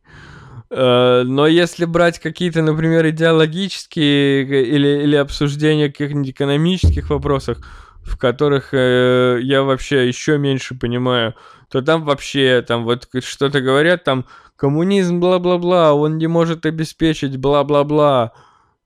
И ты такой, да, не может. А потом коммуни... Отход... выходит какой-нибудь ответный ролик, и коммунисты говорят, нет, вы говорите всю фигню, вот так и вот так можно обеспечить то, что вы сказали, что невозможно. И ты такой, да, звучит, и это звучит логично. И типа, и все звучит логично, и тебе не настолько интересно, чтобы проверять, чтобы все эти источники ходить. То есть, возможно, и та, и другая сторона пиздит нещадно, но тебе лень проверять, и ты поэтому просто нет мнения определенного. Я вот поймал себя на этой мысли. Про коммунизм, опять же, это я вот только в пример привожу. Может быть, любое другое какое-то сложное непрофильное мне э, какой-то вопрос, но типа я когда антипрививочников ковидных слушаю, я не считаю, что они правы, потому что здесь, ну, как бы для меня тут все очевидно. Я выбрал сторону однозначно. А вот если я выбрал сторону неоднозначно, то э, любые аргументы меня убеждают. Не знаю, у вас так же или нет. А мы Э, на этом моменте я напомню вам, что нужно нажимать ухо, если вы дослушали до сюда и слушаете в Телеграме. Если вы не слушаете не в Телеграме, то приходите к нам в Телеграм. У нас есть печеньки. Шучу, печенек у нас нет, я не ем сладкое. У нас есть музыка в конце. В, э, треки в Телеграме только играют, э, на Ютубе только ссылки на клипы, если таковые существуют. И вы можете поддержать свой любимый подкаст, то есть меня конкретно, денежкой по ссылке э, в описании к этому видео или по кнопке в телеге или по ссылке S как dollar.bbcast.ru ссылка на Donation Alerts. На номера моих банковских карт. Пожалуйста переводите мне денежку потому что получать денежки от слушателей очень-очень приятно. Это меня очень мотивирует. Дима Винода, спасибо за поддержку моего проекта. Дима единственный человек, кто регулярно, автоматически переводит посильную сумму мне на карту и продолжает это делать, даже если подкаст выходит раз в тысячелетие. Дима, спасибо, будьте как Дима. Между прочим, последний э, донат на Donation Alerts был что-то там около 200 дней назад. Кто-то там кидал мне 300 рублей. Поэтому, если вы не совсем-совсем жадный и не бедствуете, можете кинуть мне хотя бы 10 рублей и размочить мой счет Donation Alerts, а то меня что-нибудь там опять забанят. Э, раньше они писали уведомления, что вы что-то типа долго аккаунтом не пользуетесь, там ничего не происходит, никто ничего не пишет, никто ничего не присылает, пришлите мне копеечку, спасибо, ребята. А мы переходим к комментам. И комменты у нас следующего содержания. Где же они, где же? А... Village писал, что ждет Pfizer Pro про вакцины. Ну, я не жду, мне похеру. Хотя выбор хорошо э, было бы иметь. Анкл э, Соки, э, наш постоянный слушатель, который пропадал, пишет «Привет, дружище, я сейчас живу в Турции, у нас вакцинация началась в январе 21-го. Сначала полиция, армия, медики, учителя, профессоры, потом 50+, нормальные люди» через две недели 40 плюс, еще через месяц 30 плюс. Потом вообще все, включая тинейджеров. Я сделал второй шот неделю назад. И теперь никакой ковид мне не страшен. Аккуратней с этим, братан. Ковид тебе все равно страшен. Ты можешь заболеть определенным штаммом, наверное. И, но переболеешь просто э, в более мягкой форме. Но лучше не болеть, короче, в любом случае. Просто с вакциной поприкольней. После первого шота три дня болело плечо, отжиматься и таскать пакеты из супермаркета было тяжело. Плюс три дня э, чувствовал усталость и все время хотелось спать. Мне усталость не чувствовалась, у меня ровно два дня после каждого из двух уколов. У меня была температура, как будто я простыл просто, ну прям ощущение, что я просто, ну, я болею. Вот у меня температура. Я с такой температурой, я, в принципе, работаю. Когда болею, действительно сидишь за компом, просто не, не очень приятно, но не супер плохо. Рука болела просто пиздец. Вот место, укола болело, как будто там синяк, хотя визуально там ничего не было, по даже не припухало особо сильно. Но вот там величиной с кулак, как будто мне вот били в одно и то же место, как будто мне э, вот есть такое выражение «отбить сушняк», э, когда дубинкой можно или чем-то вот э, по сушнякам тебе бьют, и шина еще было у нас в молодости такое понятие, вот когда в мышцу, когда тебе попадает, это очень больно, это как шину тебе сдули, у нас говорили. И вот как будто мне вот кулаком шину сдули в плече, очень болела рука, э, несколько дней, э, но прошло. Э, так, обоняние не терял, температуры не было. Температура у меня была, обая... обаяние, обаяние я тоже не терял. Примерно так же чувствовали себя вне все свои турецкие друзья, за исключением одной девушки. У нее после второго шота поднялась температура, и она перестала чувствовать запахи на неделю. Слушай, ну если все так чувствовали себя одинаково, наверное, ну ты же не спутником кололся там в Турции, наверное. То есть у нас вот спутник с температурой идет. Э, многие друзья тоже болели. Перенесли уколы примерно так же. Э, я ей тогда сказал, что раз у нее не вышло получить корону нормальным способом, то хоть через вакцину посмеялись. В Москве, как я слышал от отца, вакцин дофига. Э, прививают всех очередей. Нет, интересно было бы послушать твою историю про борьбу с бабками. Интересно, а, интересно было, я перечитал, интересно было бы. Интересно было послушать твою историю про борьбу с бабками, вранье врачей, э, что вакцины не только для блатного болтуна, что вакцины нет. А, да не вранье это врачей, ее правда, ну в тот день ее, видимо, не было. Извините, я читаю как дебил. Э, что только для блатного болтуна. Тем не менее, возвращаясь к Турции, 19 тысяч новых кейсов каждый день. В чем, как говорится, смысл вакцины? В России тоже вроде 20 как в день, не ошибаюсь. А какой процент у вас вакцинированных? Просто проблема-то в том, что люди не вакцинируются. Дофига моих знакомых, дофига коллег не ставят вакцину по разным причинам. Кому-то просто впадлу, кто-то там вот, я дождусь, когда проверят, бла-бла-бла, пофиг, люди не вакцинируются, э, общий иммунитет не поднимается, посмотри э, статистику в Израиле, там 99% э, привитых, и у них там 60 случаев в сутки, зараж... ну или там несколько сотен в сутки, но это зарождаются люди в аэропорту, которые приезжают и там друг другу коронавирус в аэропорту передают, а у них тоже было там по 15 тысяч в день, и там на графике хорошо видно, типа, поднимается просто пик там 17 тысяч в день, а сейчас там 150 в день. Ну вот так вакцинация работает. Я только посмотрел «Перевал Дятлова», как ты о нем упомянул. Мне очень понравилось. Может, просто потому, что я давно фильмов и сериалов не смотрел. На русском не смотрел. Очень классные и простые ребята играют советских молодых людей. Их разговоры, быт, унылость и тоска России переданы очень хорошо. Немногочис... Немногочисленность КГБшников, говор зэков... Немногословность КГБшников, говор зэков. Ну и, конечно, последняя серия, где они принимали одно глупое решение за другим, пытаясь выжить. Я жил один на горе месяц по молодости, правда, летом. И то было не ахти. Я сильно переживал последнюю серию. Ну, я объяснил, почему я не хочу смотреть, потому что мне интересно смотреть... Я хочу знать, как было на перевале Дятлова по-настоящему. А никто не знает. А смотреть эм, художественную версию одну из, ну, мне не очень такое интересно. Тогда я лучше посмотреть какой-нибудь пищеблок по книге Глуховского это хотя фантастика выдуманная. А, ну, не знаю, я не хочу инсинуаций. Хочу знать, как было на самом деле, но я никогда не узнаю, потому что, блядь, никто никогда не расскажет.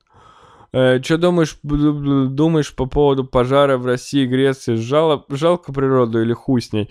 Хуй с ней однозначно. Типа, э, мне кажется, ты какой-то более-менее... Ну, лесные пожары плюс-минус естественное э, штука. Ну, то есть даже если их поджигают люди, из-за людей оно случается, то оно и тысячу лет назад из-за людей случалось. Люди как бы огонь-то давно изобрели, и в лесах его плюс-минус всегда жгли, и поэтому как бы я не считаю, что это какой-то... То есть, ну, нужно, понятно, предпринимать меры, чтобы не пострадали люди дополнительно. То есть, если идет, блядь, пожар, то нужно остановить, чтобы деревня нахер не сгорела, потому что в ней люди живут.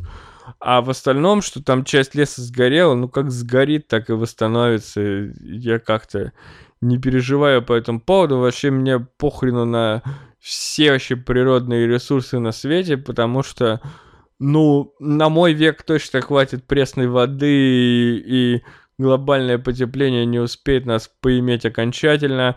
А что там будет, как бы я не так мыслю, что там что будет у моих детей, Э, где-то там как-то, как это все решится, мне после меня хоть трава не расти.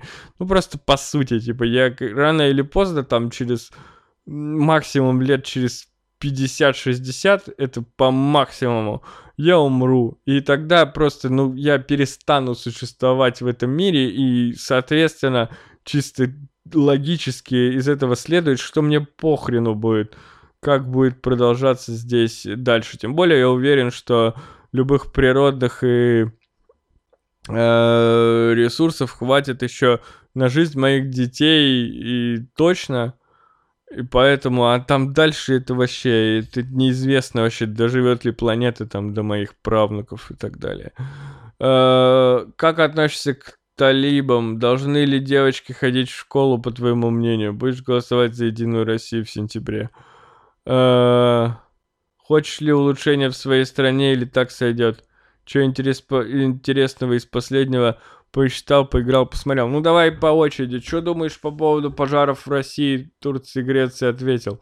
Э, как относишься к талибам? Э, как-то мне пофигу. Ну, типа, я думаю, что это интересно было. Ну, то есть жалко, конечно, в целом, глобально, не то, что я испытываю жалость какую-то переживаю, в целом, конечно, я не злой человек, и мне не хочется, чтобы там страдали люди, но вроде эти талибы поняли, что они не могут быть... Э... Мне, опять же, Максим Кац объяснил э, слово о том, почему у меня нет... По некоторым вопросам у меня нет мнения. Мне Максим Кац объяснил, что эти э, талибы, они не хотят быть на самом деле, ну, совсем, они не могут в современности быть, понимают, что они не могут быть совсем там камнями людей забивать, поэтому они должны это э, как-то будут взаимодействовать, ну, там будет более-менее, типа, они, конечно, очень религиозные и все такое, я отношусь сдержанно к, мы уже обсуждали это в прошлых подкастах. Я считаю, что если, ну, там, если уж это такая религиозная страна, то если ты женщина и приехала в нее, ну, покрывай э, голову там как положено, и я не буду носить шорты в стране, где не любят мужчин в шортах. Э, по поводу того, что должны ли ходить девочки в школу, да, должны, но опять же, ну, мне... Я не могу переживать за то, что где-то в Афганистане девочки не ходят в школу. Ну, они тогда должны, ну, их родители или они сами, или кто-то, должны сделать максимальное количество действий, чтобы просто уехать из Афганистана. Я думаю, что каким-то девочкам, если это в культуре положено, нормально не ходить в школу. Если при этом... Э ей нормально, она так привыкла жить, у нее так живет вся семья, всегда жила, и типа, нужно ли образование, потому что образование это великое благо и бла-бла-бла, да может и нет. Ну типа, может ли человек прожить без образования? Ну, может. Я вот не получил высшего образования в своей жизни, и кто-то считает, моя бабушка считает, что жизнь человека без высшего образования кончена, а у меня вроде как все неплохо. И также можно и про школу сказать. Ну, то есть, э, блин, ее, наверное, лучше читать, писать э, дома. А нужно ли 11 лет изучать географию? Да, может и нет. Если она дальше... Она будет счастлива с мужем жить и варить ему супы и... Что они там, борщ не едят, наверное. Это талибы-то. э, будет варить ему... Что они едят? Этот... Шурпу будет варить. И все у них будет хорошо. Эм, будешь голосовать за Единую Россию в сентябре. Как раз закончились выборы, я на них не ходил. И за Единую Россию я не голосовал бы, но я просто не участвую в выборах, потому что ничего в этом не понимаю. Э, и не могу, не хочу выбирать никого, не знаю, кого выбрать. Не буду голосовать просто так, не верю в то, что это все работает. Ну, то есть, мне опять же, вот тот же Максим Кац, люблю его слушать, он просто длинные разговорные, познавательные видео делает о некоторых моментах, которые я не очень в них разбираюсь, поэтому интересно послушать. Э, он мне объяснил, что очень сложно фальсифицировать выборы, что это все сложнее и сложнее. Вот это все, он рассказывает, что это все сложнее и сложнее, их все фальсифицируют и фальсифицируют. Поэтому я не хочу в этом участвовать. Эм, э, поэтому нет, э, я в выборах не участвую, не ходил, никого выбирал. Что интересного из последнего прочитал, поиграл, посмотрел. Э, наверное, мое мнение про всякие фильмы, игры и сериалы перенесем на следующий выпуск, который я попытаюсь записать раньше, чем за месяц. Просто потому что, ну, мне есть что сказать. Я там посмотрел, так получилось, две версии Ведьмака — два разных сериала, поиграл во всякие игры. Э, вообще изменилось некоторое мое понимание игр, но я уже наговорил здесь два часа, устал разговаривать, и, наверное, мы это все перенесем. Эм, кстати, у Apple, Uncle Соки продолжает. Кстати, у Apple появилась платная подписка на подкасты. Не хочешь попробовать? Блок Болтуна, один выпуск в месяц, 200 рублей. Как тебе? Удачи, здоровья новому поклоннику ЗОЖ. От печенек отказался, алкоголь лимитировал. Молодцом. Жду новых выпусков. Э, за предыдущее время, пока не было подкаста, мы пошли с другом в бар, и я нажрался настолько сильно, мы что-то пришли, я был уставший, немного голодный, мы начали есть мясо и пить водку, и в какой-то момент, как любит говорить моя мама такую фразу, у меня забрало упало. Ну, то есть я вот было нормально, нормально, а потом бах, и я просто, я, я ужасно пьян. И я что-то рамсил с какими-то мужиками взрослыми за не по... Я уже... Они пытались... Они тоже, наверное, были нетрезвые, но мне сложно а, определить было. И они мне что-то говорили, что вот я, они подумали, что я что-то к девушке, что ли, к, которая была с ними, как-то пристаю, а я хотел просто без задней мысли поблагодарить ее за то, что она мне сиги, я у нее стрелял, короче, весь вечер. А они что-то начали меня напрягать, я что-то начал напрягать в ответ. И я там уже как бы все, что там мир говорю, и мы разошлись. Потом я с какой-то теткой тоже ругался. Короче, мне это была такая пьянка, после которой я не очень болел, потому что я достаточно взрослый, чтобы выпить полисорб э, перед сном. Но мне было несколько дней стыдно. Причем это, знаете, такая стыдоба, которая... Э, мне стыдно перед незнакомыми людьми, которых я больше никогда не увижу. Было перед самим собой. Эм, это к вопросу о том, как я лимитирую алкоголь. Эм, по поводу платных э, выпусков, ты можешь и сейчас платить 200 э, рублей в месяц. Я думаю, что платная подписка у Apple это не самая удобная вещь. Все равно никто не донатит платно на мой подкаст. Уж точно не будет никто подписываться. Э, Так, а у меня почему-то закреплен вообще древний коммент Насти, на который я уже отвечал. Настя, пиши еще сообщение. Прости, Анкл Соки, я сам себя перебил.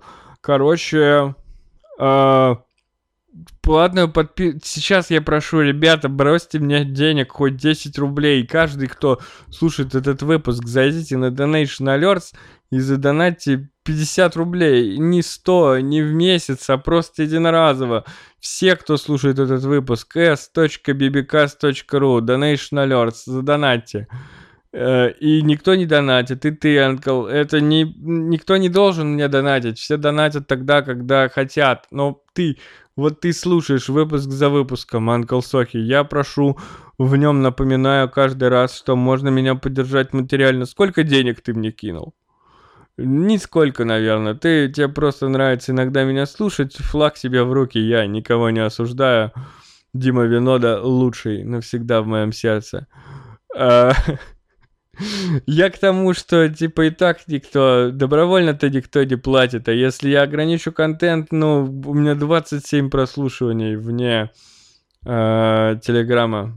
То есть вот есть YouTube, Телеграм и все остальное. И во всем остальном порядка там 25 прослушиваний в месяц подкаста, у каждого выпуска. И потом они перестают расти, растят, растут очень медленно. У меня общее количество прослушиваний во всех этих сервисах за тысячу только перешло. Я даже не уверен, что Apple позволит мне включить такую монетизацию. Платить за это никто не будет, ведь платить можно и сейчас, а зачем платить за то? Джо Роган может сделать платный в Apple подкаст, а я... нет. Я просто тогда растеряю оставшиеся 15 чуваков, которые даже ухо-то не могут нажать. А ты говоришь про 200 рублей. Э, спасибо, Анкл Соки, содержательный комментарий. Извини, что не ответил про контент и все такое. Пиши еще. А мы переходим к следующему комментатору, и это аудиокомментарий, который мы сейчас послушаем. Привет, хочу задать тебе вопрос личного характера. Ну, так как у тебя подкаст вообще связан с тем, что ты делишься чем-то своим личным и сокровенным, а как у тебя дела с личной жизнью? Собираешься ли жениться?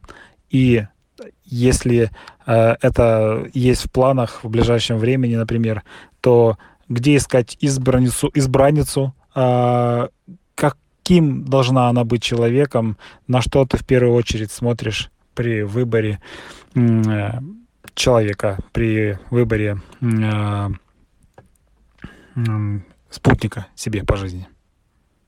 Спасибо, Евгений, за вопрос. Вопрос отличный. Вот таких комментов я жду, потому что Евгений просто подбросил тему.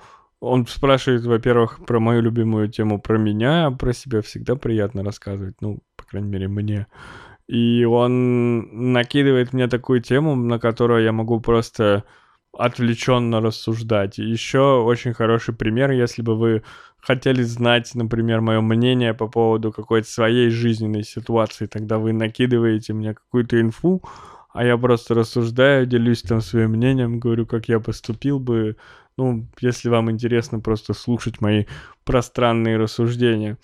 А, теперь к самому вопросу. Там несколько вопросов. А, я на все из них отвечу. Во-первых, Евгений спрашивает, как у меня с личной жизнью. И Евгений — это новый слушатель моего, относительно новый слушатель моего подкаста, который э, не слушал, я точно это знаю, он в Телеграме у меня писал, он не слушал э, первые выпуски. Некоторые, у меня немного выпусков, поэтому если людям нравится, они часто мне неоднократно, ни один человек мне писал, что он послушал там, начинает слушать там с 27 выпуска, пока не выходит 28 можно успеть послушать предыдущие 26 и, собственно, быть в курсе всего подкаста. Евгений так не сделал, это как бы личное дело каждого, но э, я рассказывал немного о своей личной жизни, и даже много.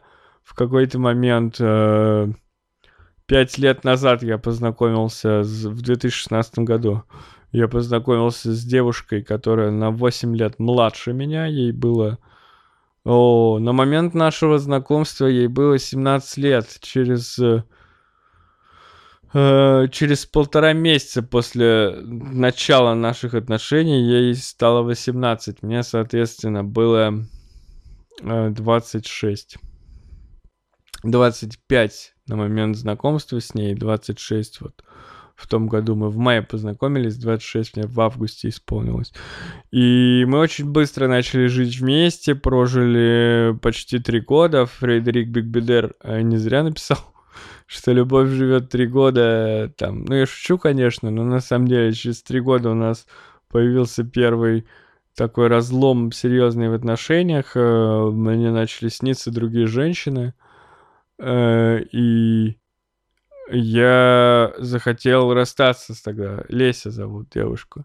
Я захотел расстаться с Лесей, мы расстались, и в момент, когда мы это сделали, я прям осознал, что я сотворил какую-то херню, и, в общем-то, мы быстро помирились. А потом вся эта херня продолжилась уже, ну, больше, наверное, с ее стороны. То есть каждый раз мы, мы немного разные там в, в, относительно темперамента, общего эмоционального состояния, отношения к жизни. Она такой творческий, очень такой человек. Я более такой прагматичный, логичный, э, вот такой, по большей части. И она там мечтает, она челябинка, э, урожденная, и она мечтает уехать, ей не нравится Челябинск, она видит, что она обязательно свалит из этого ужасного города, а я из своего города, хоть я и не считаю его ужасным, уже свалил, и мне Челябинск очень нравится, и вот, ну, там много всяких мелочей, и, в общем, мы не сходились характерами, и получалось, что мы либо уставали друг от друга, либо как-то там, ну, нарастала вот эта какая-то бытовуха, напряженность, и каждый раз, когда эта напряженность наставала, она со мной расставалась. В основном она расставалась со мной после э, первого раза, когда я там с ней расстался. И вот на протяжении там еще два года мы постоянно сходимся, расходимся. И если бы ты задал этот вопрос раньше, я бы сказал, что мы разошлись окончательно, потому что, ну, это был самый длинный промежуток. Мы э, в, опять в начале лета она написала мне, в конце э, весны она написала мне, что вот, эм, ну, я опять почувствовал, что у нас какая-то лажа в отношениях. Она э, написала мне, что вот, типа, все, вот опять, опять, опять фигня у нас какая-то, типа, ты вообще мне не пиши, ничего. Эм, и я ей не писал. Там еще был такой, я все время переживаю эмоционально мне тяжело. У нас очень мы много времени проводили вместе, жили, и очень тяжело. Я очень прикипаю к людям. Я не очень люблю одиночество, не любил, по крайней мере. И редко был один, и мне тяжело исключить э, человека из своей жизни. И я очень тяжело э, переживал большую часть, я страдал э, внутренне. Там, если выпуски какие-то послушать, где я рассказываю о первых это расставаниях вот этих с Лесей, там 2018 какой-то год, что ли. Э, там, или... Ну, в общем, можно в подкасте найти, где я прям грустно об этом говорю, такой проникновенный выпуск. Э, каждый раз, когда мы миримся, мы считаем, что вот сейчас-то все будет хорошо, и ну, мы помирились, мы снова общаемся, мы начали общаться супер спонтанно. Я заказывал себе, я наконец-то купил последнюю часть мебели в квартиру, комод. И когда я покупал комод, э, я оформил э, заказ, а до этого со своего аккаунта я заказывал что-то Лесе последнее на этом сайте. И получилось, что ее телефон. У нас телефоны визуально похожи, там некоторые цифры. И я не посмотрел там мое имя, все, мой имейл, а телефон, оказывается, ее был, чтобы ей, ну, прошлая доставка ей была. Я оставил ее телефон, и ей пришло сообщение, она мне написала, что вот, типа, смени телефон. И я такой, да, окей, и слово за слово, и вот, ну, мы снова общаемся. Я просто... Мне нравится с ней общаться, и это приятно. Э, она мне приятна. Я постараюсь, наверное...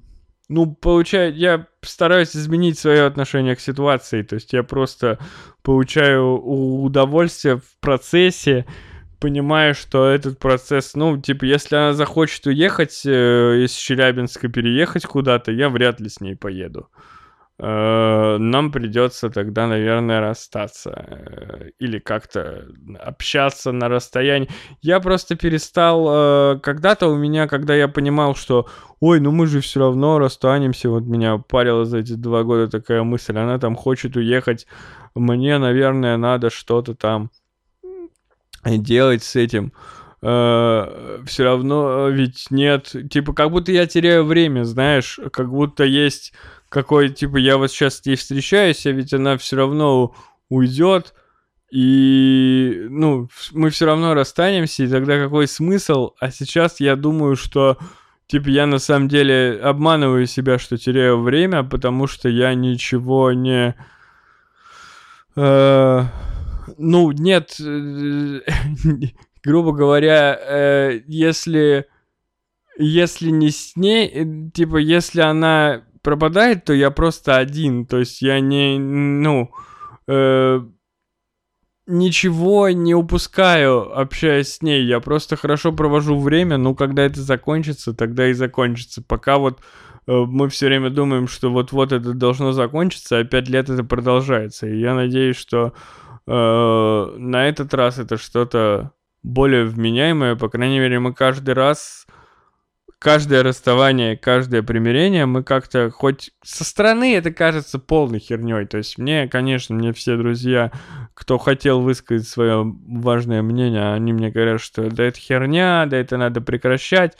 Но изнутри это все гораздо сложнее.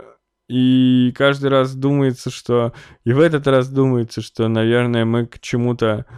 То есть не зря были там шесть расставаний, наверное, мы да, седьмой раз сходясь, мы точно что-то поняли и не просто так это делаем. Я буду на это надеяться, и вот как-то так проходит э, моя личная жизнь, она есть. Что, что тоже меня э, радует, то есть это, это все-таки это какие-то эмоциональные встряски, которые интересны. Собираюсь ли я заводить семью? Нет, не собираюсь. Э, я как-то сейчас я вот сформулировал для себя так, что мне вроде как хочется семью, но очень отдаленно. Э, то есть мне хочется, чтобы я представляю, вот хорошо бы у меня вот уже сейчас уже была готовая семья. А заводить, ну, например, заводить детей, я живу в квартире 27 квадратных метров. Я не готов даже формально, при, будучи, будь у меня деньги и все такое, я не хочу тратить время на подбор... Мне устраивает пока квартира, в которой я живу сейчас. И поэтому я, наверное, ну и жизнь меня моя устраивает. Я как минимум, вот сейчас мы не живем с Лесей вместе, а там три года я фактически, мы там жили... Э, ну, и я был единственным, кто зарабатывает деньги, и это накладывало на меня внутренне, морально очень давило на меня в, в плане ответственности, а сейчас я чувствую себя очень счастливым, потому что я общаюсь просто с Лесей, э, получаю удовольствие и не отвечаю ни за кого, кроме себя. Это очень круто и очень дарит мне чувство свободы, поэтому я не хочу жениться в ближайшее время точно. И, ну, на другом человеке точно. То есть, если Леся пропадет, я вообще не скоро буду заводить отношения. Я пытался быстро впрыгнуть в эту тему, когда мы расставались, но понял, что это не так работает. А по поводу того, какого я вижу рядом с собой человека, но я понял, что границы женской красоты у меня достаточно широки, то есть мне нравится огромное количество женщин визуально, поэтому очень тяжело, например, в Тиндере выбирать себе женщину, э, ну, лайкать и дизлайкать, потому что я могу лайкнуть всех, потому что по-настоящему страшных женщин я не видел в Тиндере. Все они норм, у них норм фотки. Поэтому я могу просто пролайкать всех, а дальше ждать, кто меня лайкнет. Э, внешность мне не очень важна. А что я бы ценил в девушке? Наверное, чувство к себе. То есть, если девушка... Я же омешка такая в плане, что я не очень популярен у женщин. Был всегда Э, то есть женщины не, не, не липли ко мне, сами мне не писали, поэтому мне можно, мое внимание можно привлечь просто сделав, э, проявив ко мне интерес, можно уже привлечь мое внимание. Я думаю так. А, давайте мы быстро... Всем спасибо, давайте мы быстро прекратим этот подкаст, чтобы я успел закончить за минуту, и было меньше двух часов, чтобы у меня сложилось... Э, сложился из этого видосик. Э, с вами был блог Болтуна. Э, мы все... А, не, не то. Мы будем слушать VNP и Vibe TGK, как называет его Алиса, или Виби ТГК по-нормальному парень из э, Челябинска, из э, наш, из ТГК, и он с каким-то челом поет трек «Фантастиш», да, снова рэп «Как ты любишь, Виллидж». Спасибо, что были со мной. Поддерживайте мой подкаст, подписывайтесь на все, что может быть. У меня есть еще Инстаграм. Это блог Болтуна. Мы все еще живы.